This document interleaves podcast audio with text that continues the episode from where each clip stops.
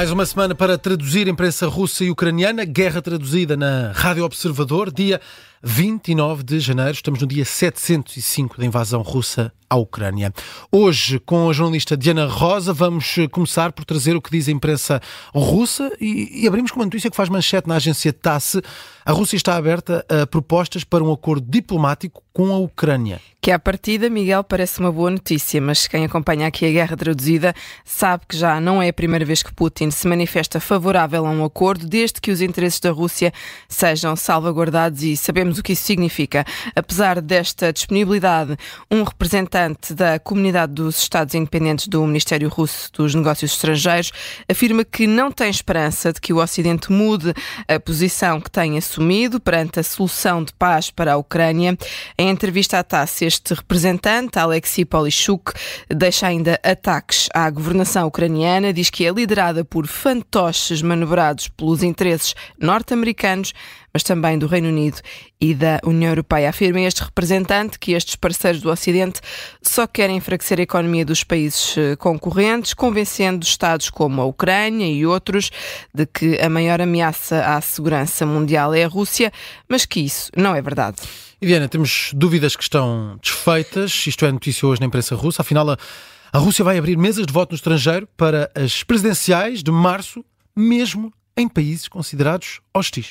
Que é o caso dos países da União Europeia, mas também dos Estados Unidos, Canadá, Japão, Coreia do Sul e todos aqueles, eh, no fundo, que não apoiam a Rússia. Há duas semanas demos aqui conta eh, de que o Kremlin estava a ponderar prescindir dos votos no estrangeiro por questões eh, que alegaram ser de segurança nas assembleias de voto. Volta atrás, vai haver 300 mesas de voto fora do país. A confirmação foi dada pelo Ministério Russo dos Negócios Estrangeiros.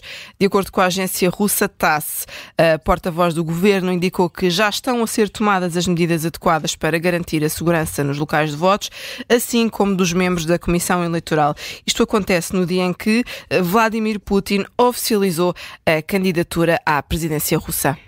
E também em destaque, depois dos protestos no Bascortostão, eh, há cerca de duas semanas, Sabemos agora que um dos manifestantes foi morto às mãos da polícia russa. Sim, Miguel, deixa-me só recuperar aqui o que se passou nessa manifestação há duas semanas no Bascortostão, que é uma região do sudoeste da Rússia, junto à fronteira com o Cazaquistão. Milhares de pessoas manifestaram-se em frente ao tribunal a favor da libertação de um ativista que foi detido por, entre outras coisas, criticar a estratégia de Putin quanto à guerra na Ucrânia por enviar minorias étnicas para combater em Kiev. Numa rua, perto deste protesto, estava Rifat Daltov. Ele foi detido pelas autoridades enquanto hum, se manifestava. De acordo com uma entrevista da irmã deste homem ao jornal Medusa, ele estava à espera da namorada nessa rua, foi visto pela polícia de choque, foi intimidado, detido e levado para um lugar desconhecido que não uma estrutura oficial das forças de segurança. Posteriormente, a família foi contactada pelas autoridades locais para ir reconhecer o corpo deste este jovem. O advogado de Faila Alzinov, o ativista detido eh, que suscitou estes protestos, já tinha relatado anteriormente o espancamento de outro homem durante uma detenção. Entretanto, o Comitê de Investigação da Rússia divulgou um vídeo em que mostra prisioneiros ucranianos a serem transportados num avião que acabou por cair em Belgorod. Essa cidade no sul da Rússia, junto à fronteira com a Ucrânia, que tem sido atacada um, algumas vezes pelo exército de Zelensky. A veracidade deste vídeo ainda não foi, não foi confirmada pelas autoridades independentes. O jornal Medusa faz aqui um, apenas um relato daquilo que é divulgado por esta organização russa, que mostra alegadamente estes ucranianos a um, seguirem neste avião. O vídeo tem duas partes que dura pouco mais, dura um pouco mais de um minuto. A filmagem uh, parece ter sido gravada por câmaras de segurança. Na primeira parte do vídeo consegue, consegue ver-se uma fila de carros que se aproximava do avião. A segunda parte faz um zoom uh, a várias pessoas a entrar dentro do avião que caiu posteriormente. Ainda estão por identificar as pessoas que seguiam a bordo na altura do acidente. Terminamos este episódio, Diana, a falar sobre a liberdade de imprensa na Rússia.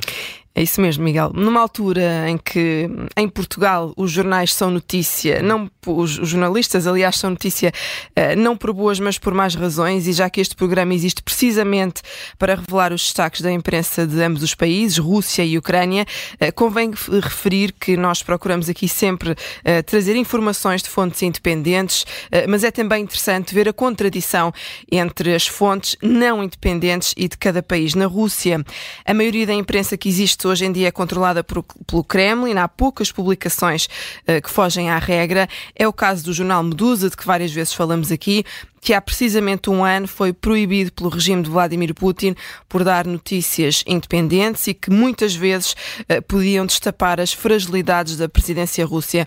Este jornal foi declarado no ano passado como uma organização indesejável pelo Kremlin, uh, que ordenou a paragem dos serviços do Medusa, mas estes jornalistas não desistiram, subsistem graças ao apoio de leitores, dentro, mas sobretudo fora da Rússia, e hoje publicam um artigo artigo em que agradecem a todos eh, e terminam dizendo que o Kremlin não conseguiu o que queria e por isso Hoje decidi trazer aqui esta notícia, esta história, eh, para lembrar também a importância de um jornalismo independente e com resiliência, como é o caso destes profissionais que lutam pela sua existência contra o governo russo. A luta do jornal Medusa, jornal eh, independente que tantas vezes citamos aqui nesta guerra traduzida, são os destaques de hoje na imprensa russa.